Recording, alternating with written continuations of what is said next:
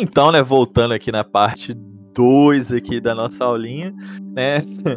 É, a perguntinha que não quer calar, né? Que era o porquê os dois trabalhadores aí, aqueles que vivem na lei, na graça, não podem trabalhar juntos, né? E para responder isso, vamos abrir lá em Mateus 20. A gente vai ler do 1 ao 16. Esse daqui é, é, é um texto polêmico, né? A galera usa aí para para diversas coisas. Já vi eles usando isso daqui até para falar que, que Jesus era comunista, infelizmente. Né? Já, é, exatamente. já vi de tudo já nesse texto, mas vamos lá. Jesus não era comunista, não. E também não era capitalista, não, tá, galera? O reino de Jesus é um reino divino, não é semelhante ao reino humano. Então vamos lá. Mateus 20, versículo 1, a gente vai ler até o 16, fala assim: é, Porque o reino dos céus é semelhante a um dono de casa que saiu de madrugada para assalariar trabalhadores para sua vinha. E, tendo ajustado com os trabalhadores a um denário por dia, quantos? Um denário. Isso, um denário por dia, mandou-os para a vinha. Saindo pela terceira hora, viu na praça outros que estavam desocupados e disse-lhes: Ide vós também para a vinha, e vos darei o que for justos. E eles foram. Tendo saído outra vez, perto da hora sexta e da nona, ou seja, de três em três horas ele saía ali, né? Procedeu da mesma forma, né? E saindo por volta da hora um décima, show, encontrou outros que estavam desocupados e perguntou-lhes: Por que estivestes aqui desocupados o dia todo, então já estava no final da tarde ali. Responderam-lhe, porque ninguém nos contratou. Então lhes disse ele: Ide também vós para a vinha. Ao cair da tarde, disse o senhor da vinha ao seu administrador: Chama os trabalhadores e paga-lhes o salário, começando pelos últimos, indo até os primeiros. Então é daqui que saiu, os últimos serão os primeiros. Vindo os da hora um décima, então ele já começou pelos últimos. E os últimos foram os que menos trabalharam. Eles trabalharam apenas uma hora. Então, vindo os da hora um décima, recebeu cada um deles um denário. Lembra lá no começo o que, que ele tinha fechado com aqueles primeiros trabalhadores? Um denário. Um denário. Exatamente. E aí chegou nesta hora aqui, com o carinha que trabalhou só uma hora, recebeu um denário. Qual foi a consequência disso? O lógico que aconteceria, lembra da nossa lógica humana? Ao chegarem os primeiros, pensaram o quê? Que receberiam mais. Por que, gente, que eles pensaram que receberiam mais? Vamos, vamos, vamos, vamos trabalhar com lógica humana aí. Porque eles trabalharam mais tempo. Exatamente, porque eles trabalharam mais tempo. Então, pô, se eles trabalharam ali o dia inteiro e recebeu um denário, os, e os outros, ó, e os outros trabalharam uma hora e receberam um denário, a lógica é, pô, a gente vai receber uma grana sinistra, né? Se a gente parar pra pensar aqui, a gente trabalhou mais ou menos umas 12 horas aí e tal. Se esses caras trabalharam uma hora, então eles receberam uma hora por denário. Então a gente vai receber pelo menos aí uns 10 a 12 denários, né? Que seria o justo. Então a gente vai sair daqui com bastante grana, o negócio vai ser bom. Só que aí o que, que acontece? Vamos ler, vamos ler o versículo 11. Mas tendo recebido. Uh, ah, não, versículo 10. Né? Chegaram, pensaram receberiam mais, porém também esses receberam um denário cada um. Mas tendo-o recebido, murmuravam contra o dono da casa, dizendo, dizendo o óbvio, qualquer um faria isso estes últimos trabalharam apenas uma hora. Contudo, os igualaste a nós. Lembra na, na última, na parte 1, o que, que eu falei? Que, que eu falei do, dos caras que fica puto, né? Que tipo, fala que tem que trazer justiça, porque Deus não é justo. Como assim? Eu trabalhei, eu jejuei, eu orei, eu fiz isso, e o cara que não fez recebeu a mesma coisa? Não, ele tem que ir pro inferno, pô pode ser assim, não. O cara lá tava curtindo a vida dele adoidado, enquanto eu estava pagando o preço aqui, e ele vai pro céu igual a mim? Não, não, não tem justiça. Depois volta, depois negócio. volta desviado é, aí, essas dele coisas ali, tudo dá certo é, aí, como assim, cara? Não, eu aqui pagando e, preço, subindo um monte e, aqui, fazendo vigília aqui 12 horas aqui, fazendo um monte de coisa na igreja, vai pra cá, inaceitável, ainda chega um cara aqui e diz, ele diz que está falando em línguas ainda, sendo que ele é recém-convertido, como assim? Mas... Inaceitável, estou há anos nessa igreja e o cara já tá vivendo, mas não, não é assim não, isso daí só Em todos esses demônio. anos nessa indústria vital. isso só pode ser demônio, porque é assim que acontece, tá? A pessoa da lei, ela fala isso tudo aí, né? Então, Rapaz, é, rapaz, eu acho, eu acho que, tipo uhum. assim, ela, é, é, é, o comportamento do pessoal da lei, legalistas, né? Uhum. É, eles não falam, mas eles demonstram uma sutilidade, bicho, num comportamento de desdém, velho, um negócio esquisito, uma cara fechada. Você sente que você não, não é bem-vindo, você sente que você não tá Exatamente, mano. É literalmente isso. Você, sente, você se sente desconfortável no meio dos caras, tá ligado? É literalmente isso. É bizarro. É o exemplo do filho pródigo, né? Todo mundo comemorando que o filho voltou e o filho tá lá como? Não. Isso aí não. Eu tava aqui trabalhando, o cara lá comendo puta, o cara lá fazendo orgia, gastando dinheiro com meretriz. Não. Chega é aqui justo, tem uma não. festa ainda, churrasco. É, chega aqui ele tem uma festa e eu tô aqui como?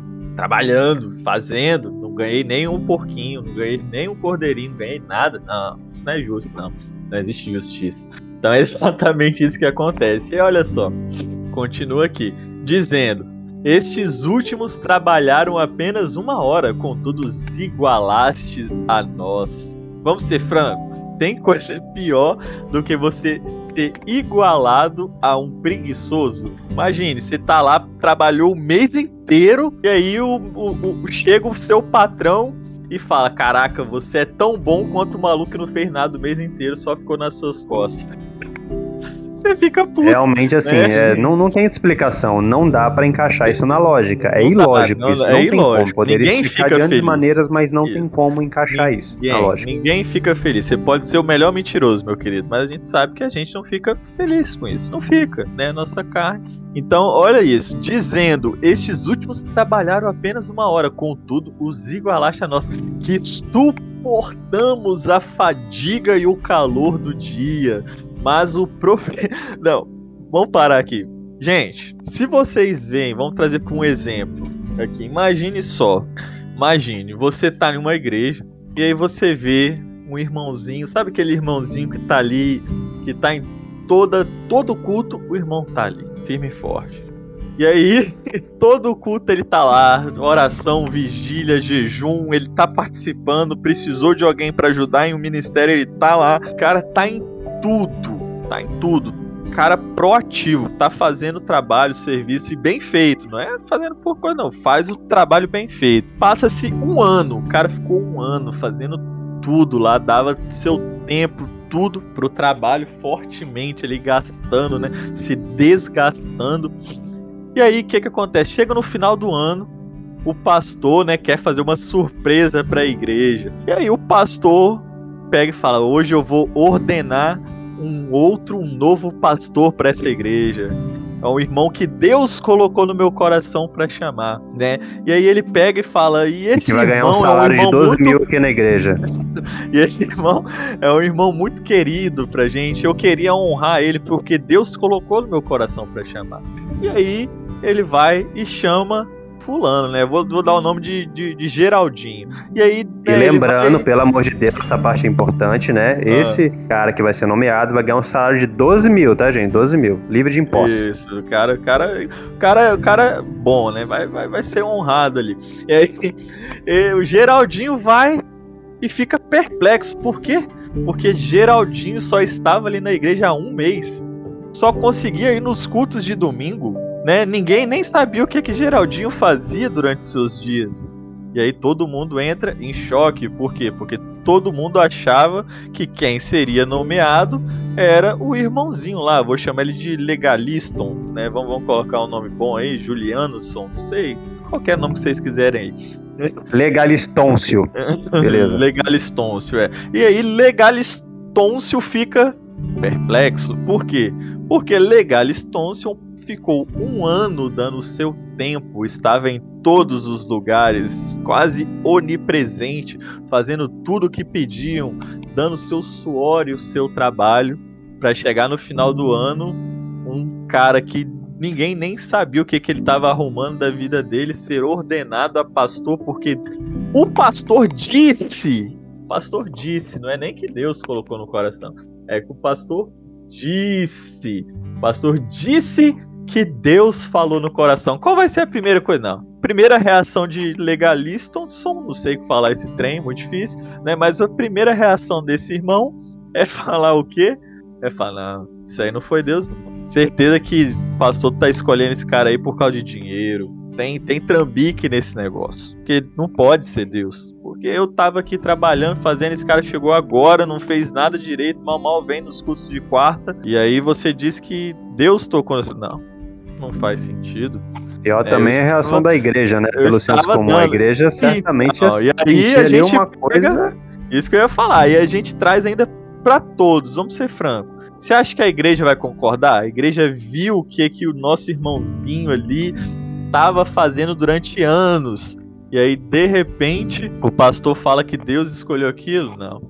Não pode. Não, não, não, não, é, não é lógico. Não é justo um negócio desse. É exatamente isso que aconteceu aqui, né? Os caras trabalharam o dia inteiro, né? Suportou a fadiga e o calor do dia e foi igualado ao Geraldinho. Nem igualado, né? O cara nem, nem foi nomeado ali, o cara nem recebeu a honra, né? Então você acha que ele ficou feliz? Claro que não. Ele fica super frustrado, fica super puto. Frustrado porque ele esperava, né? Ele até é capaz dele falar, né? Hoje que eu saio dessa igreja. Não há honra nesse lugar. Por quê? Só que essa pessoa é a mesma pessoa que fala que ela não serve a homens, ela serve a Deus. né? Aí quando não é honrado por homens, ele fica puto. Né? Então a gente tem que tomar cuidado com isso, para a gente analisar realmente se a gente está servindo a homens ou a Deus. Porque o irmão lá do filho pródigo, ele não ficou feliz, por quê? Porque ele servia a homens. Então ele nem parou para pensar na vida do irmão, ele só ficou com inveja. Por quê? Porque para ele não era prazeroso estar na casa do pai, para ele era um sacrifício. Então eu gosto sempre de perguntar, né? Eu faço uma, uma pergunta pra galera. É, aqui é mais difícil, né? Na sala presencial eu faço essa pergunta, mas eu vou fazer uma pergunta para você refletir aí, né? Porque aqui eu já fiz essa pergunta pra galera. Mas eu vou fazer a seguinte pergunta. Você, se você pudesse hoje ser salvo sem ir na igreja, se você pudesse ser salvo fazendo tudo que você deseja, seja ir para boate, seja fumar, seja beber, seja curtir a vida, fazer o que você deseja, o que você quiser estar fazendo, sem ir para igreja, você estaria na igreja? Essa é uma pergunta que eu faço. Por que essa é uma pergunta que eu faço? Porque geralmente a pergunta é não, não estaria, estaria no mundo. E aí logo depois eu faço a seguinte pergunta: você ama a Deus? E geralmente as pessoas respondem, né, no automático. Sim, eu amo a Deus. E aí entra a confusão. Como eu digo que eu amo a Deus se na primeira oportunidade de ser salvo, sem fazer algo, eu estaria no mundo? Não faz sentido. Então o motivo de você ir na igreja não é o seu amor a Deus, mas sim o seu medo do inferno. Você entende o quão sério isso é? Você seguir um Deus por medo e não por amor. E sabe o pior? Que muitas pessoas estão indo na igreja por medo do inferno, sem ter uma experiência com Deus, e aí vai chegar no final da vida delas, tem grandes chances dela irem exatamente para onde? Para o inferno, porque nunca conheceram a Deus, mas sempre tiveram medo, né, do inferno. E aí é muito triste né, tem muita gente que acha que, que aquela pessoa lá que, que Jesus diz, né, aparta-se de mim, que eu não vos conheço, é só os lobos, né, os falsos profetas.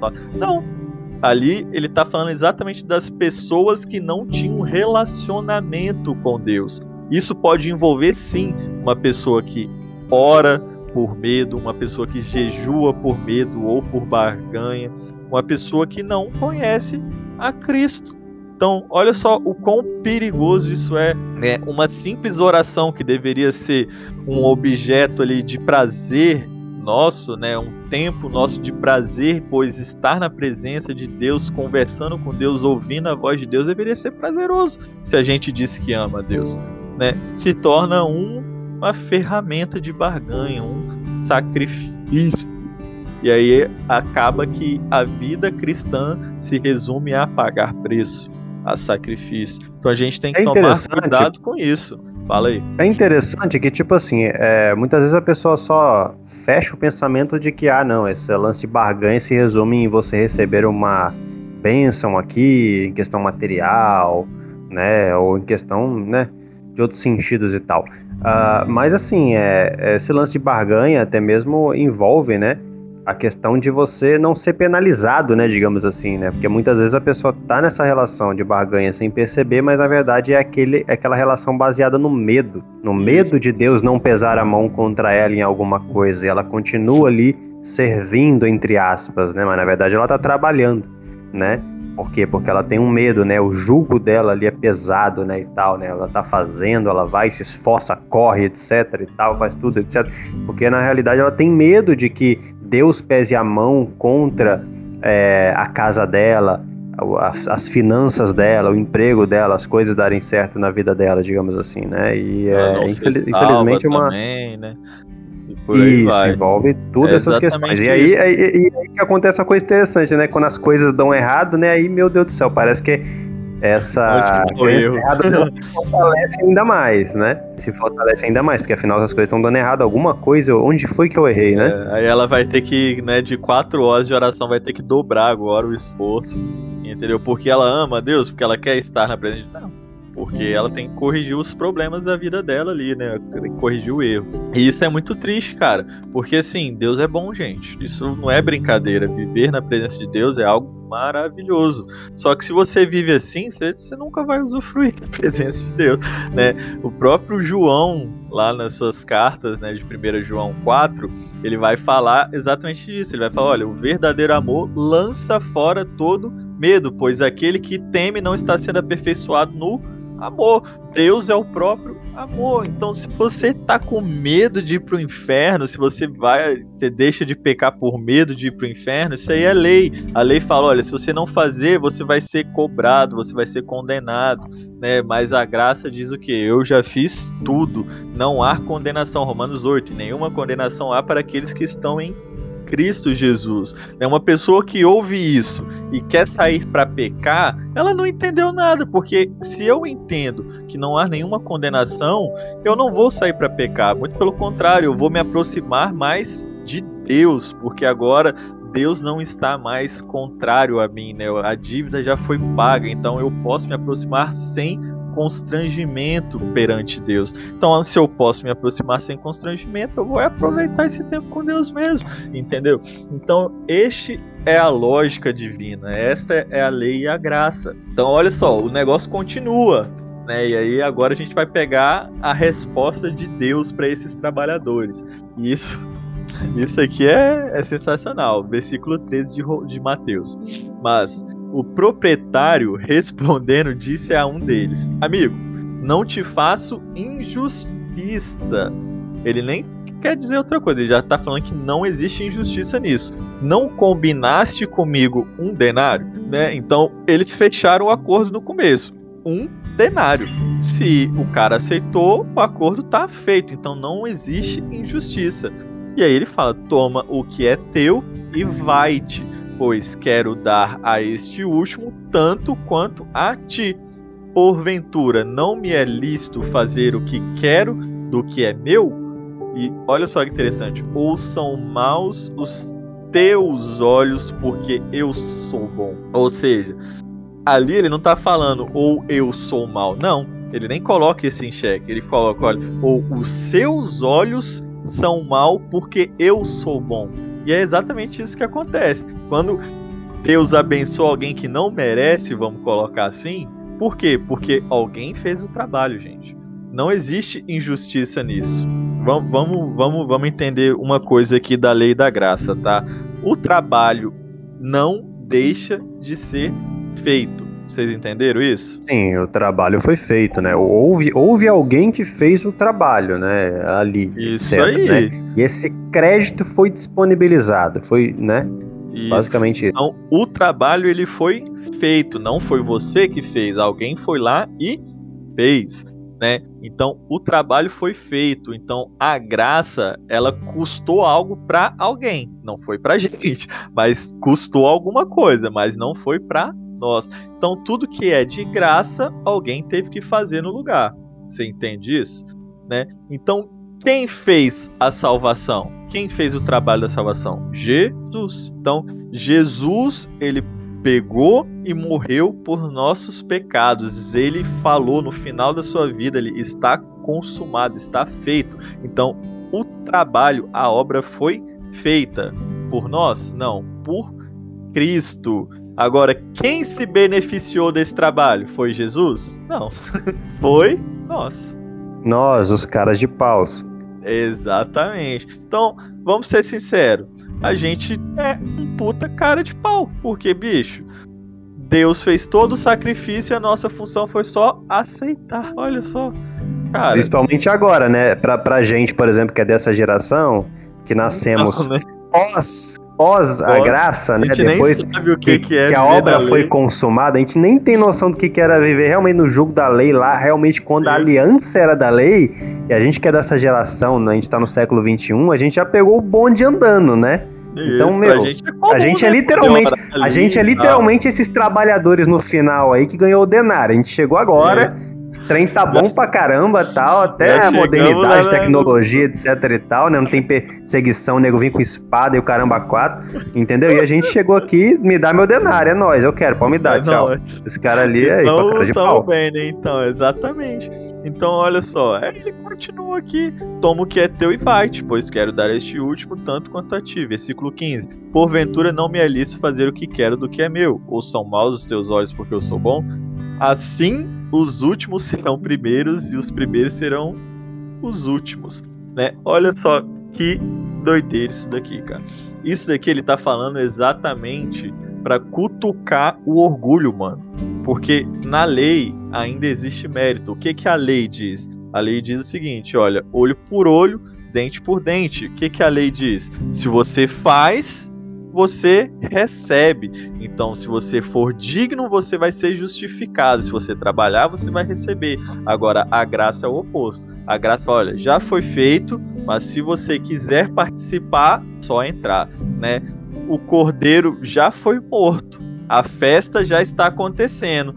Se você quiser, é só entrar aí participar. Porém, aquele que vive na lei, o orgulho dele não permite. Ele olha para as pessoas comemorando ali a volta do filho pródigo e fala o quê? Eu tava trabalhando. Eu fiquei um ano aqui fazendo isso, fazendo aquilo. Fui um filho exemplar. Tudo que eu fiz, né? Eu fiz para Deus. E aí você que se diz meu pai, que diz que me ama, nunca fez nenhuma festinha. E aí chega esse teu filho aí, né? Não é nem meu irmão. Chega esse teu filho aí, que gastou dinheiro com meretriz, gastou dinheiro com tudo, volta e você faz uma festona pro cara. Isso é inaceitável. ainda diz que me ama. Deus está fazendo acepção de pessoas. E aí, o que, que o pai diz para ele? Ele fala: Olha, tudo que eu tenho é teu. Então, a pessoa que está na lei, ela trabalha, mas ela não tem relacionamento. E aí ela não recebe, por quê? Porque ela não entendeu que tudo que Deus tem já é dela. Só que ela está tão focada em merecer que ela nunca parou para usufruir. E isto é um incrível. Então, aqui é exatamente esses dois conceitos, né? Dos dois tipos de trabalhadores. Sendo franco, todo mundo concordaria com os trabalhadores. Todo mundo fala: não, cara, o cara trabalhou um, uma hora só, os outros trabalharam um dia inteiro e você deu a mesma coisa. Isso é injusto. Beleza? Então, quando a gente fala Deus vai fazer justiça, né? A pergunta da primeira parte é exatamente sobre isso que a gente está falando. Então, agora que a gente está começando a ver aí esses dois trabalhadores, ver que a lei não é bem isso, então o que seria a justiça de Deus, a justiça diferente da nossa justiça, da justiça própria. Se a justiça própria vem da lei, o que seria essa justiça de Deus? E aí? Eu acho que seria o contrário, né? Se a justiça própria é eu fazendo algo para receber, a justiça de Deus é Deus me concedendo algo que eu não fiz nada para merecer, para que ele me desse aquilo. Que absurdo, Thaís. Isso é quase um pecado. Não posso falar que é um pecado porque você está certa. Vamos abrir lá em 2 Coríntios 5, 21. 2 Coríntios 5, 21 vai falar exatamente o que é a justiça de Deus. Aquele que não conheceu o pecado, ele o fez pecado por nós, para que nele fôssemos feito justiça de Deus.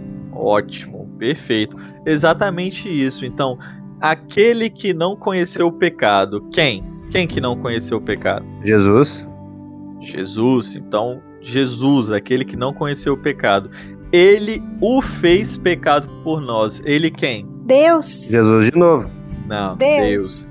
Deus o fez pecado. Então Deus fez Jesus ah, pecado. Sim, é, é, é, fez, fez, fez Jesus é, é, pecador, né? No caso ali, no caso. Fez quando... pecado. Por nós, pecado. né? Por nós. Então Deus fez Jesus se tornar pecado ali por nós, para que nele Nele quem? Jesus. Jesus, perfeito. Né? Então, para que nele, em Jesus, fôssemos feitos o quê? Justiça de Deus. Justiça de Deus. Então, sempre quando você ouvir falando aí, Deus vai fazer justiça, lembra 2 Coríntios 5, 21. Aquele que não conheceu o pecado, ele o fez pecado por nós, para que nele fôssemos feitos justiça de Deus. Então a justiça de Deus é o contrário da nossa justiça humana. A justiça de Deus, a justiça da graça, é exatamente Deus fazendo Jesus se tornar pecado, né, dando, entregando, colocando nosso pecado em Cristo, para que nós em Jesus fôssemos feitos santos, justos. É, isso é inclusive o tema da próxima aula, justo versus pecador né? Mas a gente não vai entrar muito nisso agora. Mas então é exatamente isso que Deus fez aqui. Essa é a justiça divina, é a graça. Então, enquanto Jesus recebeu tudo que a gente era, que era ser pecador ali, que não prestava nada, condenado, nós fomos feito o contrário. Nós recebemos a justiça de Deus, né? Que era o que? Ser feito como Cristo, né? Ser feitos justos. Isso daqui, gente, isso não é. Ele sim, conta. Jesus pagou o preço. Isso. Então Jesus ele fez o trabalho e tudo que a gente fez foi entrar neste trabalho. A gente não fez nada, a gente só recebeu. Né? Então, olha só que interessante. Efésios 2, pra gente entendendo isso daí melhor. Efésios 2, a lei e a graça. Efésios 2, versículo 8 e 9. Porque pela graça sois salvos, mediante a fé, e isso não vem de vós, é dom de Deus, não de obras, para que ninguém se glorie. Nós fomos salvos pelo quê? Pela graça, pela graça. Isso. Nós fomos salvos pela graça, mediante a fé, e isso não vem de vós, é dom de Deus, não de obras, para que ninguém se Então ninguém pode chegar ali e falar que tem algum mérito, que fez alguma coisa para ser salvo e muito menos para manter a sua salvação. Ok? Eu não sou calvinista, mas nesse ponto os calvinistas estão corretos, né? Você não faz e não pode fazer nada para manter a sua salvação. Isso é dom de Deus, é a sua fé que te liga em Deus, ok? Vou repetir de novo, porque às vezes é uma coisa muito difícil de entender, de entrar na cabeça, entrar no crânio e fazer metástase na, no, no, na alma, no espírito e, então, e, tal. Você, como é que é? é, é você, você não mantém a, a sua salvação pelas obras, né? É isso? Isso, porque a gente precisa entender uma coisa, galera. Se eu digo que eu mantenho a minha salvação, que eu posso perder a minha salvação, Logo, essa salvação não veio pela graça, ela veio por alguma obra. Porque, vamos ser sinceros, como que eu posso receber algo sem merecer e perder algo sem merecer? Se é incondicional, é de graça, porque a palavra graça aí é literalmente favor e merecido, como que você pode perder um favor e merecido, um negócio que não teve nada a ver com você? Não faz sentido.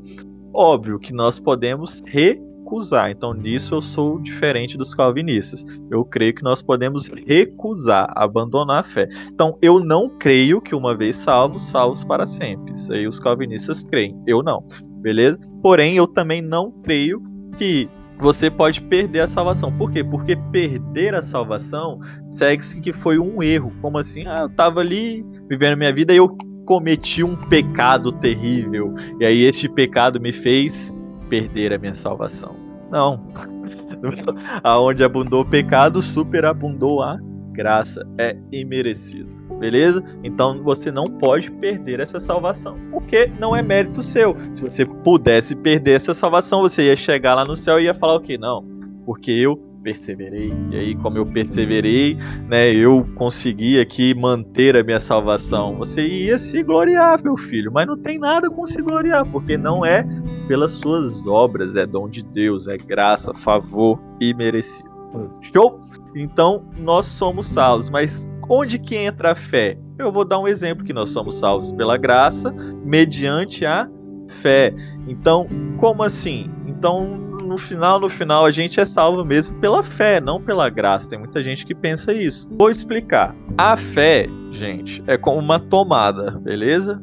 Que você conecta ali em um lugar. Se Jesus não tivesse sido crucificado naquela cruz, você poderia ter a maior extensão de todas, toda a terra, você poderia ter a maior fé de todas ali.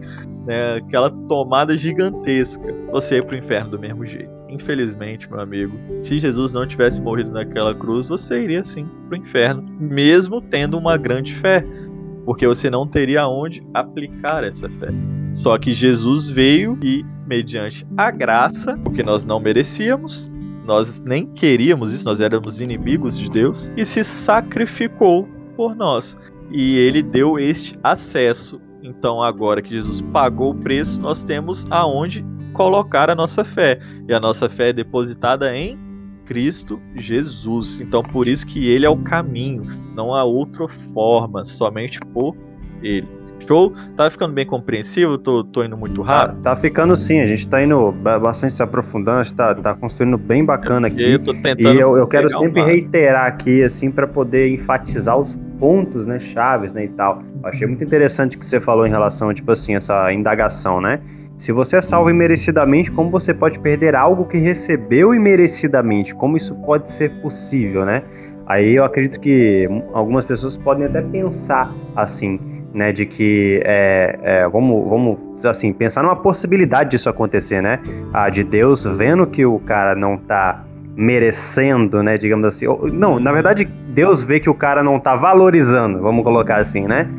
Ele pegar e, e, tirar aquilo ali, não, eu dei aquilo ali para essa pessoa, né, e tal, por amor a ele, ele não está, ele não, tá é, ele não está valorizando isso, ele está ali caindo naquele pecado, etc e tal, não está valorizando e não sei o que, então vou pegar de volta, entendeu? Assim, é, é, é, é muito ali, bizarro, né? porque as pessoas pensam que, que Deus é como nós, entendeu? Isso. Que quem faz isso com as pessoas somos nós, não é Deus, a gente que é o é safado. Amor não, que safado não, sentido, a gente... Né? A nossa carne, né, vamos colocar assim, a nossa carne que tende a ser é, safada, nos puxar pro erro, né, tipo assim, a gente dá um presente, o cara vai lá e faz uma sacanagem com a gente, a gente Ele fala, tá vendo, o cara safado, fui dar um negócio pro cara lá, o cara nem valorizou, nunca mais dou nada pra esse cara, e não sei o que, entendeu? A gente acha que Deus é assim, a gente acha que a gente tende a achar que Deus é desse jeito. E nós cremos piamente nisso, né? Que Deus realmente é assim, né? A gente acha que quando a gente acabou de pecar, aí a gente pede perdão, aí tem que dar um tempo, né? Tem que passar um tempo pra gente se sentir perdoado, né? Esperar a poeira é, baixar ai, ali. Deus, na moral, velho.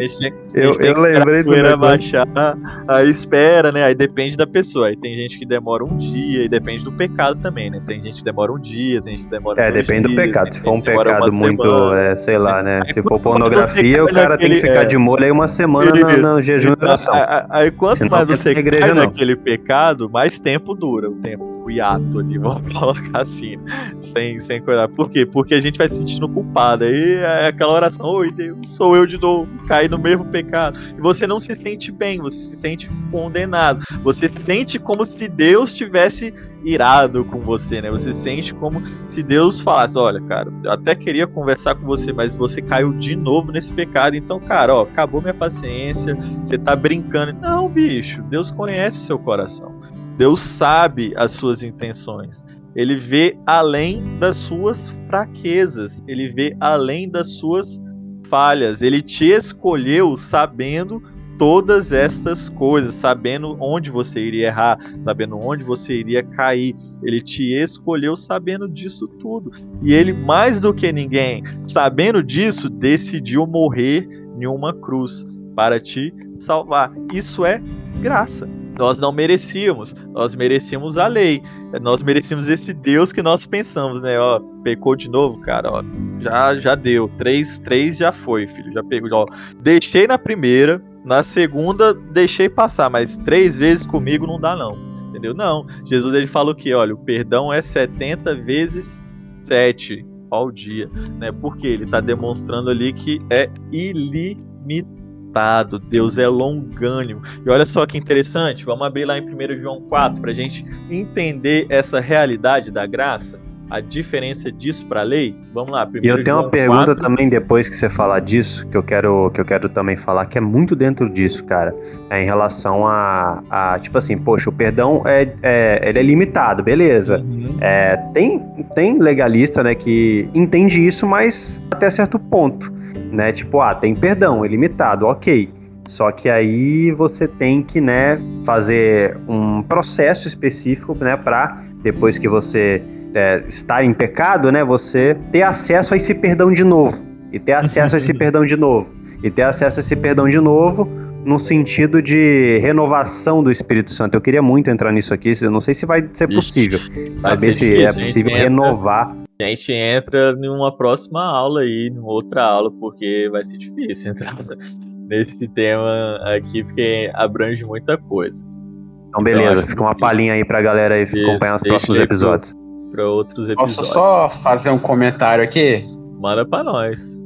É, deve, deve, porque tá muito no, no comecinho, no comecinho da, da, da gravação, eu falei que iria dar um exemplo e se eu não falar isso agora é capaz de terminar o episódio hoje eu não conseguir fazer dar esse exemplo e de repente algum futuro espectador aí se perguntar, tá, mas que exemplo esse camarada queria dar? Já nesse, ainda nesse, nesse ponto de, de perdão, de, de graça e de lei, é só você ver, biblicamente falando, o que aconteceu com Pedro nosso querido Pedrinho, que negou Jesus três vezes e pela lei, ele seria digno de morte, pela lei. Prova disso, se você for olhar lá atrás o que aconteceu com Saul, quando ele desobedeceu uma ordem do profeta Samuel, o que aconteceu com ele? Ele teve o reino rasgado de si e posteriormente acabou falecendo em campo de batalha. O que Pedro fez, humanamente falando, não era muito pior do que o que Saul fez? Porém, pela lei, Saul não alcançou a misericórdia, porque a lei exigia isso. Porém, pela graça, em um outro sentido,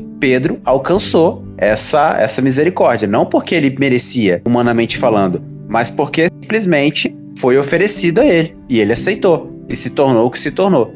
Né, um dos, uma das colunas da igreja primitiva. Então é, é muito forte essa questão da graça, realmente. Não é o que, o que as pessoas que estão nos ouvindo aqui precisam ter em mente é de que, cara, não é mesmo por merecimento não é mesmo. É simplesmente dado aí de bom grado por Deus. E cabe a pessoa simplesmente aceitar. E é isso aí. É muito top, assim. E assim, eu sempre penso, né? Tipo assim, cara, eu vejo que a maior assim gangrena, né, e tal, na mente da, da igreja de hoje, né, na igreja moderna, né, que infelizmente vive, né, uma mistura, né, no Velho Testamento, né, essa mistura de aliança, e tal, essa coisa, a mistura de, é, de lei com graça, né, tudo misturado.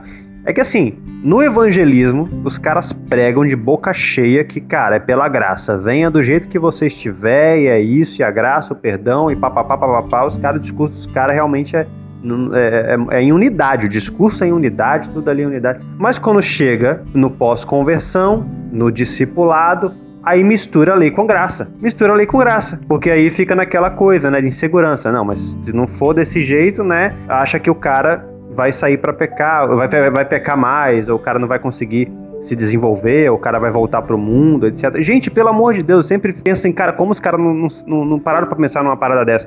Gente, se o cara que tava no mundo, curtindo, pá, etc., ele foi atraído pela graça e se converteu, por que você acha que misturar a lei ali vai fazer com que o cara é, é, volte? Sendo que, cara, o cara já tava lá, ele veio, se interessou e tal. Aí você, pô, o cara se converteu. Aí agora você acha que vai misturar a lei com graça porque você agora tá com insegurança dele, dele, dele não se desenvolver?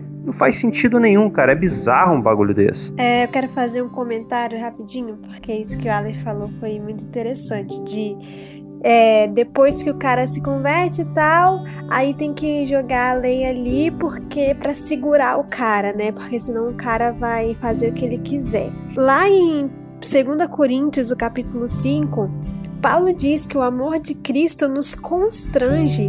Então, cara, quando você se dá de cara com a graça de Deus, com o amor de Deus, quando você tem a revelação, o entendimento de tudo que Deus fez por você e de como foi de graça, isso não vai te levar a pecar mais. Na verdade, isso vai te levar a se constranger com tão grande amor. E aí vai te levar a ter o efeito contrário. Cara, se Deus me amou tanto, se Deus fez tudo isso por mim, e assim, se se quem está ouvindo, né, ouvir as ministrações anteriores, né, os podcasts anteriores, acredito que você vai perceber muito mais isso, porque a gente falou do plano de redenção, a gente falou sobre o, plano, o propósito eterno de Deus. Cara, se se a pessoa tem essa revelação e se ela é cheia por esse amor, ela vai pensar: nossa, eu quero muito mais esse Deus. Ela vai ser totalmente atraída, ela vai ser totalmente cativada. E ela vai olhar para trás e vai perceber que tudo que ela tinha no mundo, todos os pecados pelo qual ela ela era atraída e ela gostava, não são nada diante de Deus. O que que é ir ali na balada em comparação a estar em um culto sendo cheio pela presença do Espírito Santo? Não é nada. Então, tipo assim, é feito totalmente o contrário. Pelo, pelo contrário, o que a lei faz? A lei te, te coloca numa... Num, te coloca um um cabresto, né? Alguma coisa assim. E, e é isso, você fica ali tentando, tentando, aí você não consegue, porque você não vai conseguir cumprir tudo, porque você ainda tem a sua carne caída. E aí você se frustra, e aí você cai mais, e aí você se frustra mais, e aí você cai mais, e aí você se afasta de Deus porque você se sente culpado, e aí. E vive, e vive uma vida tribulada, e vive uma vida tribulada, e começa a criar outra heresia em seguida de achar que você tá nessa vida tribulada porque Deus tá querendo te testar porque você tá no deserto. Essa também é outra clássica. A gente precisa nem entrar nisso, a gente vai entrar mais à frente aqui nos outros episódios, mas eu queria pegar uma palhinha nisso que o Thaís falou em relação a isso, porque, tipo assim, cara, é, talvez você que tá assistindo aqui esse episódio, você pensa, cara, mas é. Tá, tudo tá fazendo sentido agora, as peças estão se encaixando, etc, está tendo revelação. Mas assim, cara, é, é, é normal, porque eu, por exemplo, quando eu é, fui convertido, etc., eu não entendi é, toda essa revelação da graça de uma hora para outra. Foi sendo desenvolvido. Mas, quanto mais contato eu tive com o evangelho como ele é, que é o evangelho da graça, né, e tudo mais, que é a graça, né? Basicamente é, é, a gente é sinônimo, né? A gente fala a graça, a gente tá falando de evangelho, a gente tá falando de evangelho, a gente tá falando da graça. Então, o mais contato com isso, né, entender isso, a gente, é, é quer dizer, mais eu, eu, eu, eu, eu literalmente conseguia praticar o estar estragado para o mundo. Então, hoje, quando eu vejo, por exemplo, alguns comportamentos, hábitos, lugares, por exemplo, que antes eu ia e tentava ali continuar por uma certa teimosia, continuar indo, hoje, quando eu vejo, eu não tenho vontade de ir. Não é porque eu tô proibido, não é porque, é porque eu não tenho vontade mesmo, cara, de verdade. Não tô animado aí mesmo. Então, eu vejo lugares, por exemplo, hoje que não me dá vontade de ir, não me dá de vontade de fazer tais coisas que certamente antes ali é, para mim, eram mais atraentes, digamos assim. Ou seja, quanto mais contato tive com a graça, entendendo a graça, como ela é e tudo mais, etc. E por mais que na minha jornada, né, haviam quedas, né, e até hoje vão haver quedas, etc. e tal, mas é, é, é, é esse desenvolvimento acontecia. E também eu tenho um depoimento para falar num, é, a respeito de uma coisa que aconteceu também comigo esse ano, né, alguns meses atrás, aí recentes, que foi um retiro que eu fui e eu é, fui um retiro com a minha igreja e eu falei uma coisa, eu evangelizei lá para um menino do meu quarto lá, que ele não aceitou Jesus ainda, né? Tô falando ainda porque já tô profetando que o cara vai aceitar. Enfim, é, mas assim, é, e ele foi lá, cara, assim, é, sem ter noção de que era um retiro, como é que funcionava, e cara, aconteceu de o cara bater no meu quarto lá, cara, entendeu? O cara ficar no meu quarto lá e tal. E eu teve numa noite que eu senti de falar com o cara lá, porque ele tava meio, meio afastado ali, etc., das atividades que estavam acontecendo no retiro. É, ele tava meio isolado, etc e tal. E aí no quarto eu comecei a falar, cara, e aí, por que, que você é, não tá indo mais lá na igreja e tal, etc, papapá, e ele comentou comigo que não tinha muita vontade, achava que aquilo ali não era para ele e tal, e não sei o que, não sei o que lá. E aí que eu falei para ele foi basicamente o seguinte, brother, é, não precisa querer é, mascarar a questão de que é, é, provavelmente quando a gente voltar né, desse retiro, você vai, é, por exemplo, é, fazer alguns hábitos que você sabe que nós não cremos que é certo, né, e tal, etc, mas não precisa mascarar isso, etc. A única coisa que eu falo para você é que você, cara, faça um esforço para continuar vindo nos cultos. Venha nos cultos, cara. É a única coisa que eu te falo, cara não ligo se você tá fazendo tal coisa, Y, etc e tal, coisa que você tá citando aí, no caso que ele compartilhou comigo que ele, tá, que ele fazia e tal, etc. Uh, ah, mas assim, cara, é a única coisa que eu te falo para você continuar vindo. Venha nos cultos e tal, etc. E quanto mais você entender, vai ser melhor para você nesse sentido e mais você vai é, é, ter revelação de como isso é, de fato, do conhecer a Deus, etc. E é basicamente isso. É, é, então, assim, não fique deixando que é, essa sensação que você está no momento de que isso aqui não é para você te impeça de ir, tá ligado? Então foi basicamente esse lance, né, e tal. Acho que é bem isso, né? Ter contato, quanto mais você, a gente auxiliar as pessoas a ter contato com a graça, mesmo até depois de convertidas, melhor, cara. É essa maneira de a gente auxiliar elas.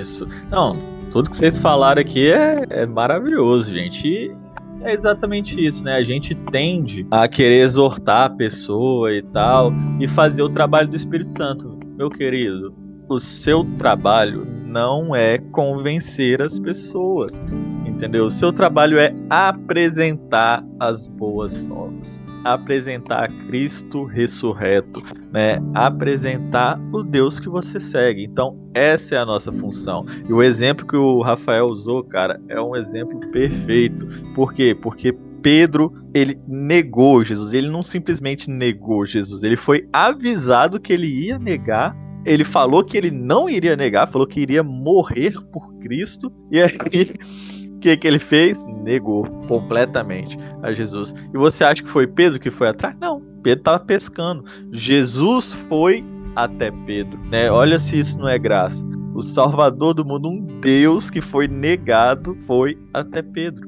E aquele amor, né, logo depois de Pedro ter negado a Jesus três vezes, o que, que Jesus faz com Pedro?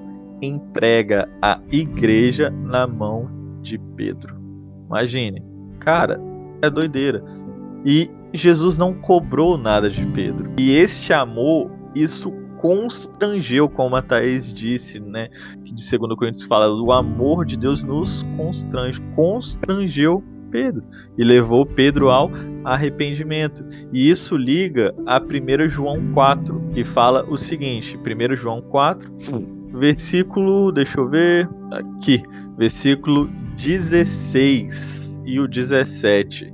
Vamos ler do 16, olha só que interessante. Do 16 até o 19, já que a gente está falando sobre o amor de Deus aqui, que é a graça. Olha só, e nós conhecemos e cremos no amor que Deus tem por nós. Gente, é tanto detalhe aqui que se a gente fosse falar, a gente ia ficar 50 horas aqui, né? Então eu tô tendo que me controlar para a gente resumir essa aula. Misericórdia.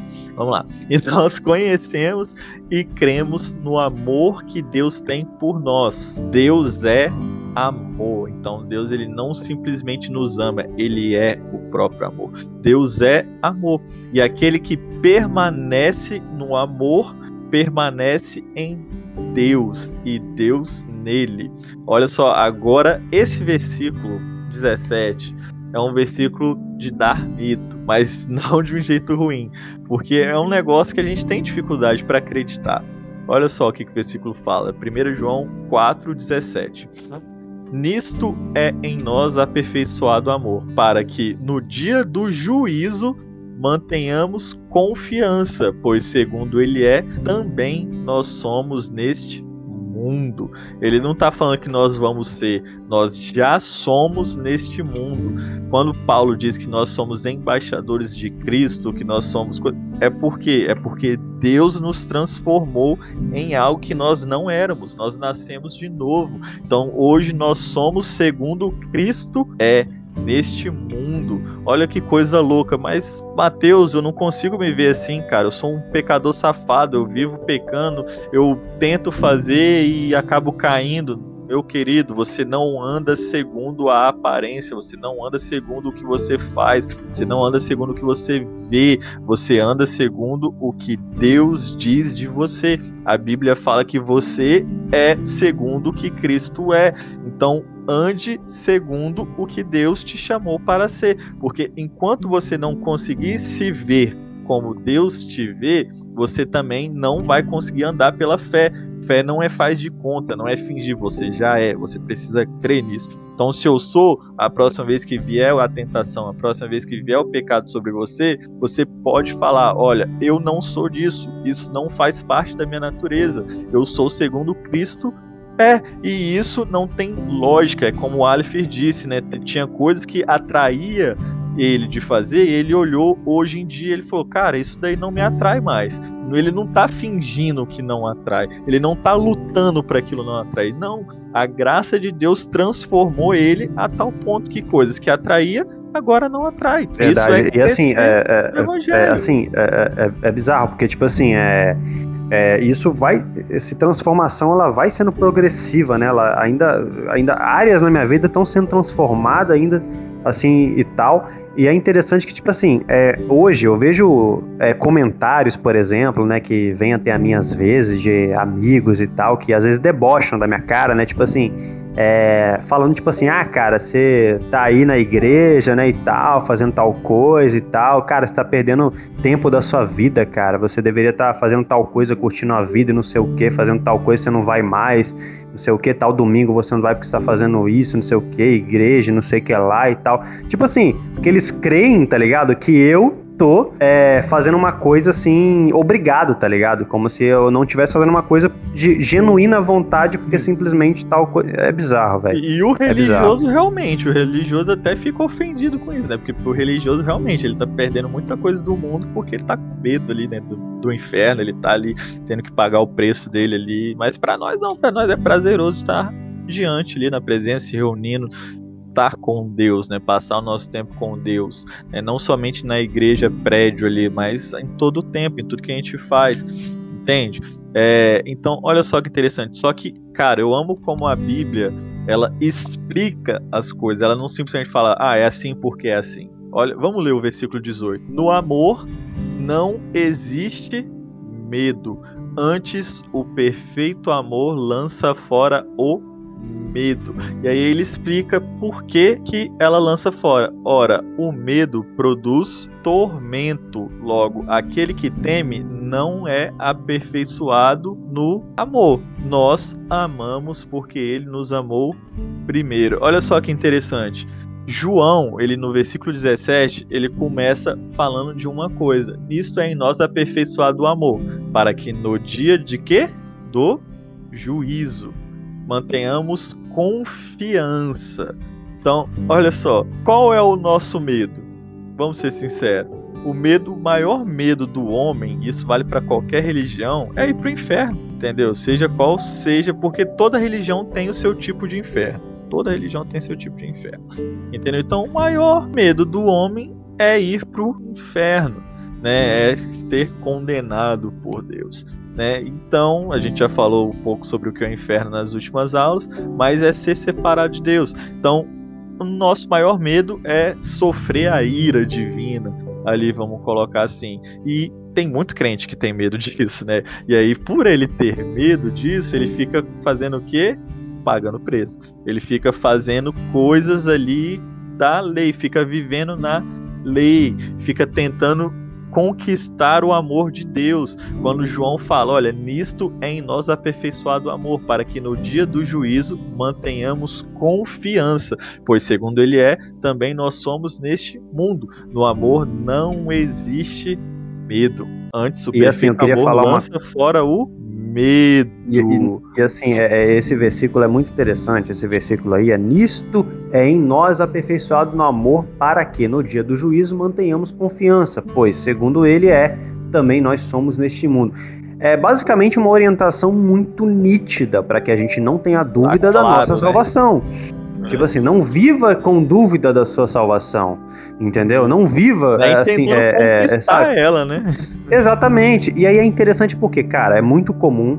Galera que tá ouvindo aqui o podcast, certeza que já vai, ah, eu já vi isso numa igreja tal, numa igreja X, numa igreja tal que eu fui, não sei o quê, porque é muito comum mesmo e tal. O que? Você vê, cara, líderes, cara, apontando o dedo na tua cara e indagando aquela pergunta num tom de colocar em dúvida a tua salvação. Você tem certeza de que você é um ministro? Você tem certeza que você é um discípulo? Você acha que você é isso? Você acha que você. Você tem certeza da sua salvação? Colocando em dúvida a sua salvação. Porque, cara, o que ele está querendo dizer com isso? É basicamente fazer você aprender no que esse versículo de João está dizendo? Muito pelo contrário. Ele está querendo dizer basicamente no sentido, cara, ele está falando basicamente com outras palavras, no que ele tá no, baseado numa crença do tipo, cara, essa vida que você está levando hoje no visual, no sentido nessas quedas de pecado, você acha que realmente você está salvo? Você, você deveria avaliar isso, né? Afinal, você deveria, né? Basicamente, ou seja, basicamente uma coisa de pôr em dúvida a, a vida do, do, do, do, do jovem, né? E tal, enfim, do irmão e tal, etc né, para o cara rever e tentar fazer alguma coisa de obra, de pagar preço de novo, ou de ir lá renovar o espírito, não sei o que de novo e tal, etc.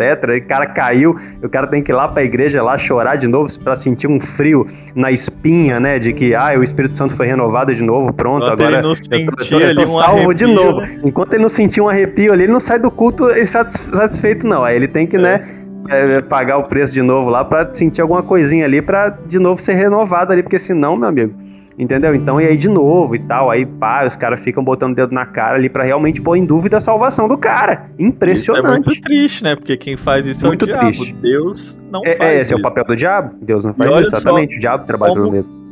Então, e olha só como que João termina esse contexto. Ele termina no 19. Nós amamos porque ele nos amou primeiro. Então ele coloca um ultimato aqui. Ele fala: Olha só, cara, se você acha que você am amou a Deus porque você é bom, não. A gente só amou a Deus porque Deus deu o primeiro passo. Se Jesus não tivesse vindo naquela cruz, se Jesus não tivesse sacrificado a sua vida naquela cruz, provado, como Romanos 5, acho que é 8, fala né, que Deus prova o seu amor para conosco tendo morrido lá naquela cruz, na próxima aula que é que é obra consumada, a gente vai falar sobre isso.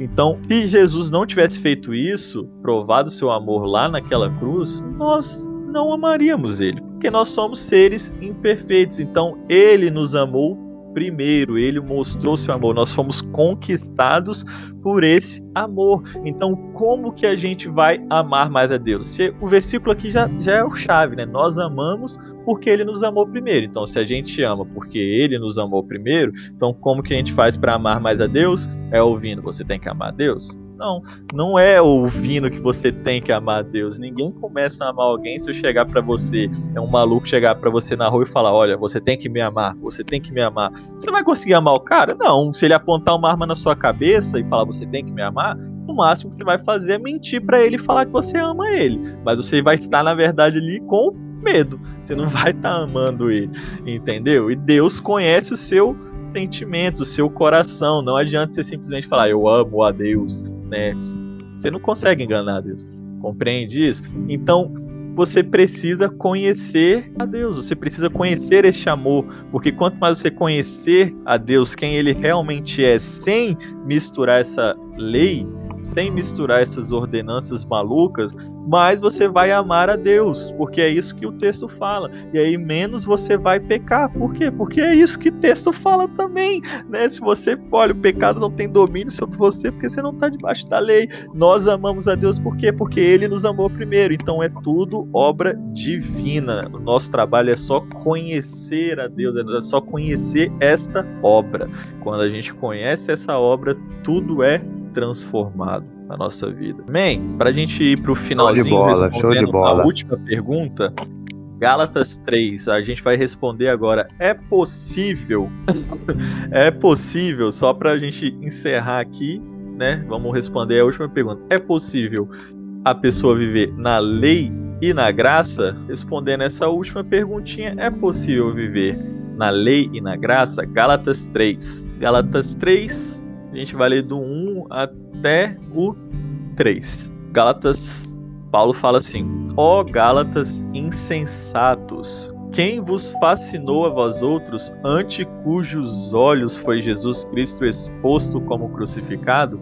Quero apenas saber isso de vós. Recebestes o Espírito pelas obras da lei ou pela pregação da fé, da graça?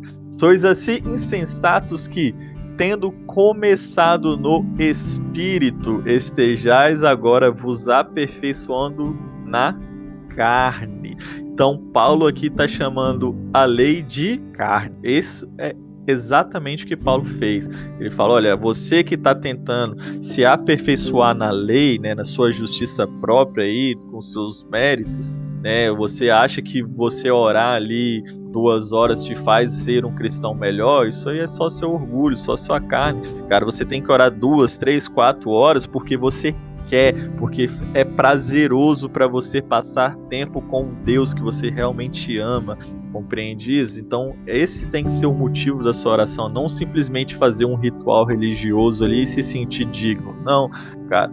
Você tem que buscar a Deus porque você ama, porque você conhece a Deus, você quer conhecer mais ainda esse Deus, entendeu? Então, por isso que é possível a gente orar sem cessar. Então, Paulo aqui faz essa pergunta no versículo 3: Sois assim insensatos que, tendo começado no espírito, estejais agora vos aperfeiçoando na carne. Qual foi o pecado de Gálatas? Eles queriam se aperfeiçoar pela lei. Eles não estavam procurando pecar, gente. Eles não estavam fazendo nada. Não, eles só queriam garantir a sua salvação. Eles estavam querendo garantir a sua salvação através de Queriam até mesmo fazer a circuncisão, né?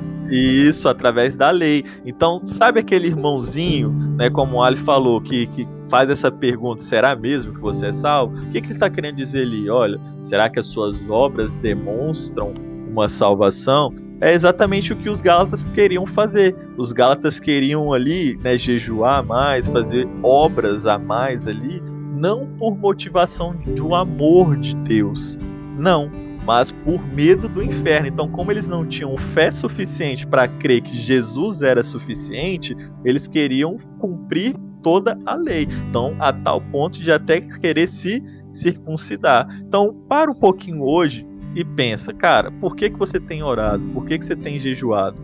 Isso tudo é por medo de Deus condenar? Isso tudo é porque você quer algo, algum benefício de Deus? Ou é realmente porque você ama estar na presença de Deus? Ou é realmente porque você ama participar ali né, se relacionar com Deus. Isso é muito sério. Talvez você seja apenas um religioso, então mude agora. Esse é o momento. Venha para a graça, conheça o evangelho da liberdade, não libertinagem, mas da liberdade. O evangelho que realmente Jesus nos chamou, né? Foi para a liberdade que Cristo nos libertou, né? Então não dê né, não use dessa liberdade para dar lugar à carne. Naquele contexto ali, a carne é sim pecado, mas a carne aqui em Gálatas, ela é usada como a lei. Por quê?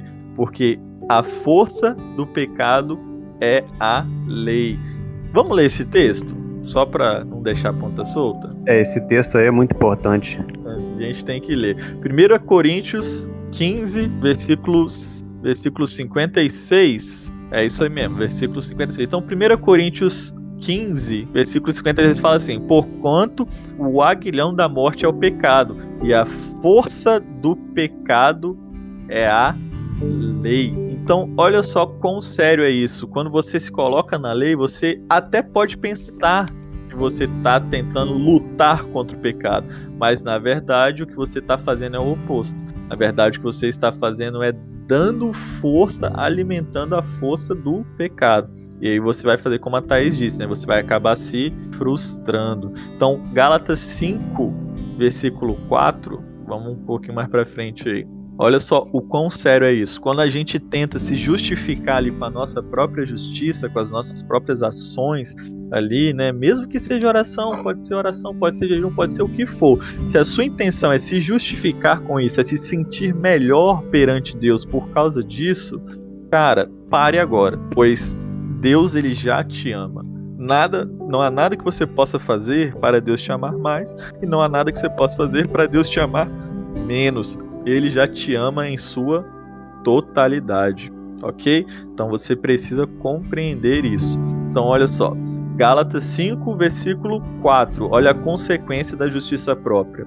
Na Bíblia, lá em Coríntios, gente, a, pior igreja que tem é Coríntios. De longe, assim, em questão de pecado. Tinha os pecados mais absurdos que tinha era em Coríntios.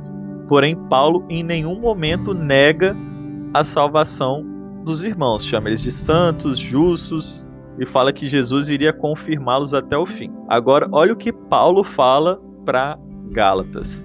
De Cristo, versículo 4, Gálatas 5, 4. De Cristo vos desligastes, vós que procurais justificar-vos na lei, da graça decaístes. Isso é muito sério, né? Por quê?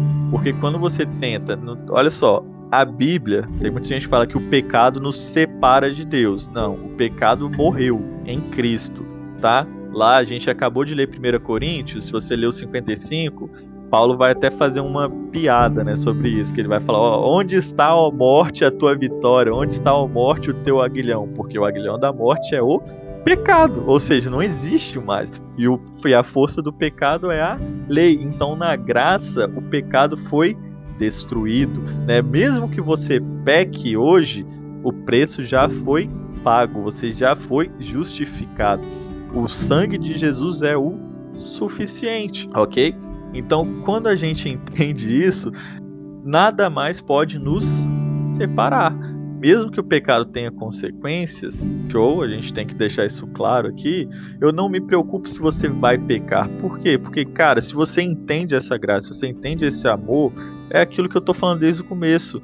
A última coisa que você vai pensar é: meu Deus, eu vou agora sair adoidado pecando. Não. Você vai ficar constrangido, você vai querer conhecer mais a Deus entende? Então, já aqui, aqueles que procuraram, né, aqui em Gálatas, que eles procuraram se justificar pela lei, o que, que aconteceu com eles? Eles foram desligados de Cristo e eles decaíram da graça. Isso é Exato. sério. Por quê? E aí. Hum, hum fala aí. E aí, cara, você que tá ouvindo de repente aí o podcast e tal, e você tá em dúvidas aí, a gente tá falando, tá construindo tudo essa questão aqui. Lembrando que, cara, é, aqui, né, embora a gente conseguiu estar tá aprofundando alguma coisa que a gente não aprof... a gente não conseguiu não vai conseguir aprofundar do jeito que a gente queria, porque a gente tem um tempo limitado aqui para cada episódio.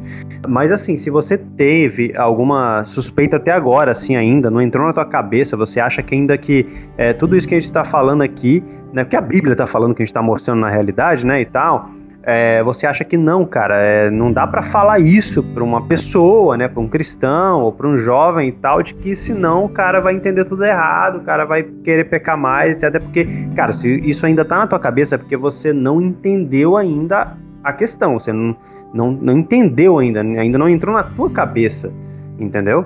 Porque na realidade é, é, é, revelação, né? Esse, esse, esse, é o lance, né?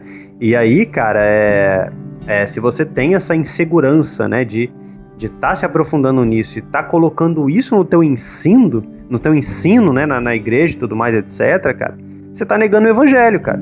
Você está negando o evangelho, é uma coisa seríssima que você está fazendo.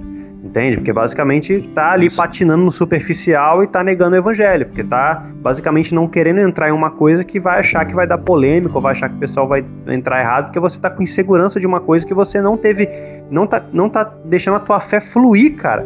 Porque é, é aí de fato que é a fé, né? É, é a gente colocou. A gente, é, se você segue também o nosso Instagram, a gente também é, publica ali conteúdos, a gente traz ali conteúdos ali é, é, mais assim exemplificados do, dos temas que a gente traz aqui no podcast. Então, dá uma olhada no nosso Instagram lá, que eu lembro também que a gente, é, a gente já publicou, fez uma publicação muito interessante lá, que é bem dentro disso que a gente está falando aqui, que é a questão de que é somente na graça, cara, que você vai para níveis mais profundos, cara. Entende? Então não não não deixe é, criar a ilusão na tua cabeça de que a lei que é o alimento sólido que Paulo estava falando em Coríntios, muito pelo contrário, é a graça entendeu? A graça é o alimento sólido, entende? Então, para você de fato parar de é, desmamar aí do leite e ir pro alimento sólido, cara, é entendendo a graça, entendeu? Senão você não vai conseguir se aprofundar no evangelho. Senão você vai ficar patinando, patinando, patinando em um nível raso e tal, e aí você vai ficar frustrado porque você só vai, é, é, você vai ter um ensino frágil, muito frágil, e você vai querer ficar só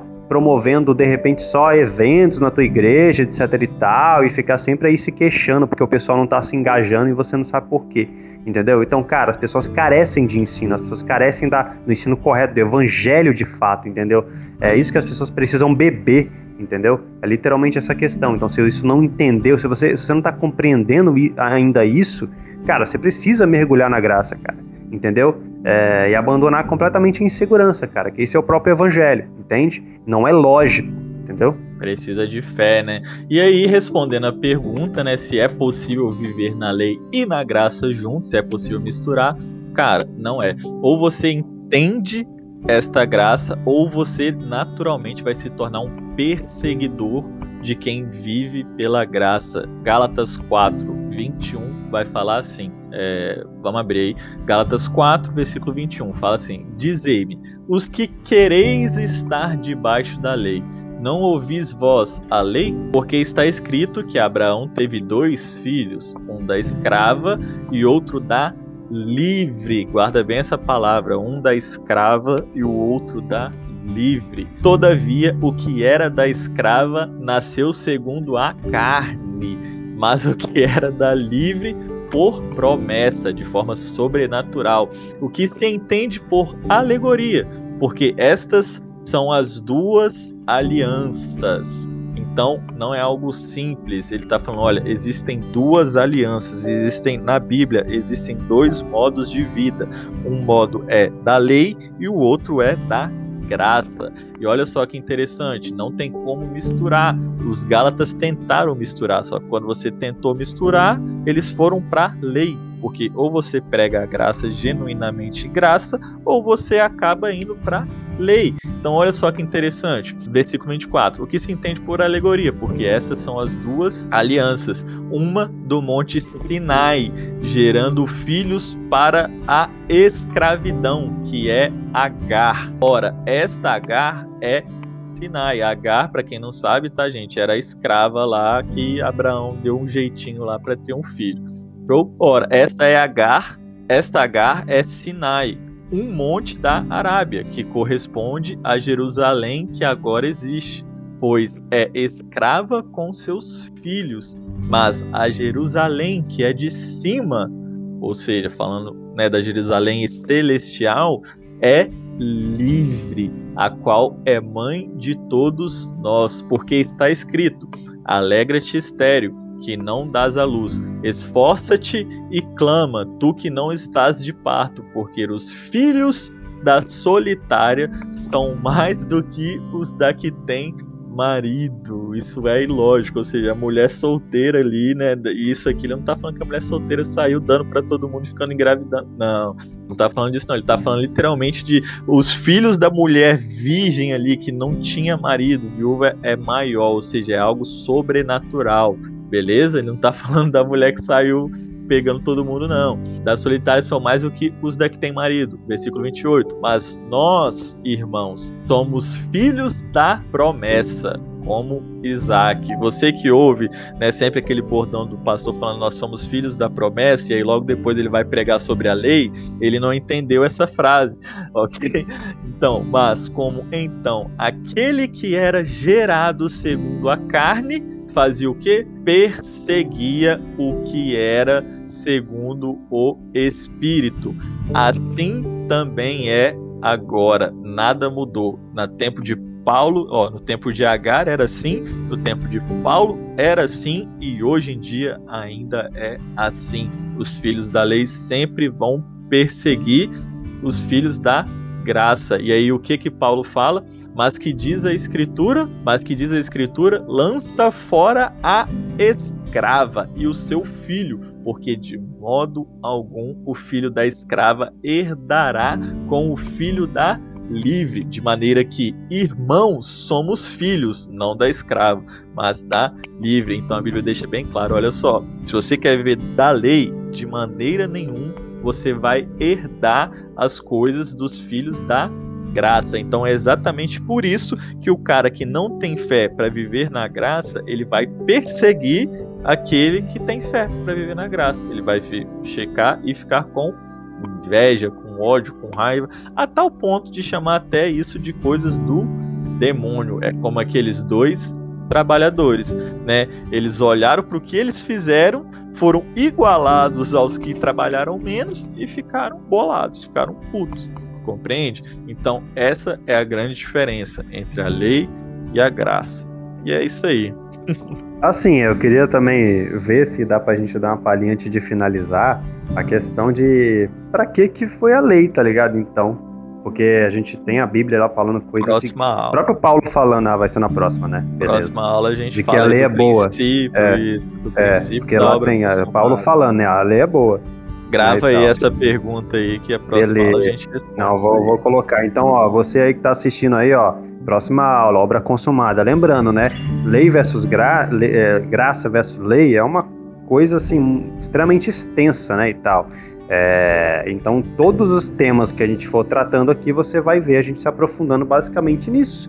É, né? é impossível a gente tratar né? tudo sobre isso de uma só aula. É impossível, tem como. Muito, exatamente, ex exatamente. A gente vai basicamente construindo, basicamente isso vai estar tá, é, presente né, em, todos os, em todos os temas que a gente for tratando aqui. Por quê? Porque o evangelho é a graça, a graça é o evangelho, basicamente São dois caminhos, isso, né? Ou você né? vive na lei ou na graça. Então a gente vai estar sempre tocando nisso. É, ou você vive na, é, no evangelho ou na lei, né? Esse cara abriu até o olho, né? Como assim? Não, mas né? a única maneira